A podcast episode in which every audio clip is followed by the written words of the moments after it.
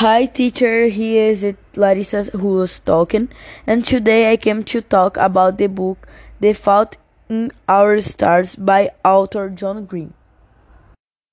This book is a fabulous book about a young teenager girl who has been diagnosed with lung cancer and attends a cancer support group.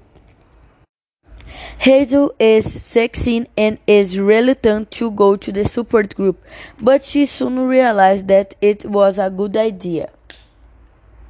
Hazel meets a young boy named August Waters. He is charming and witty. August has had osteosarcoma, a hard form of bone cancer, but has recently had the all clear. Hazel and August embark on a roller coaster ride of emotions, including love, sadness, and romance, while they search for, for the author of their favorite book. They travel to the Amsterdam in search of Peter von Houten, the author of An Imperial Affliction.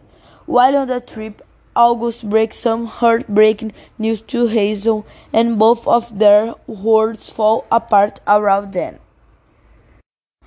This book is very emotional and sad. That it makes us go on a roller coaster of emotions. From this book on, you can take a lesson for life. Life today because tomorrow may already be late. I love this book, so I choose it. Thanks, teacher, for the attention.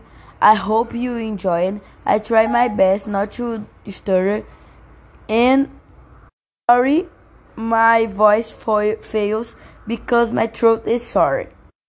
Bye, Paulo Vitor. Have a good weekend. Be nice.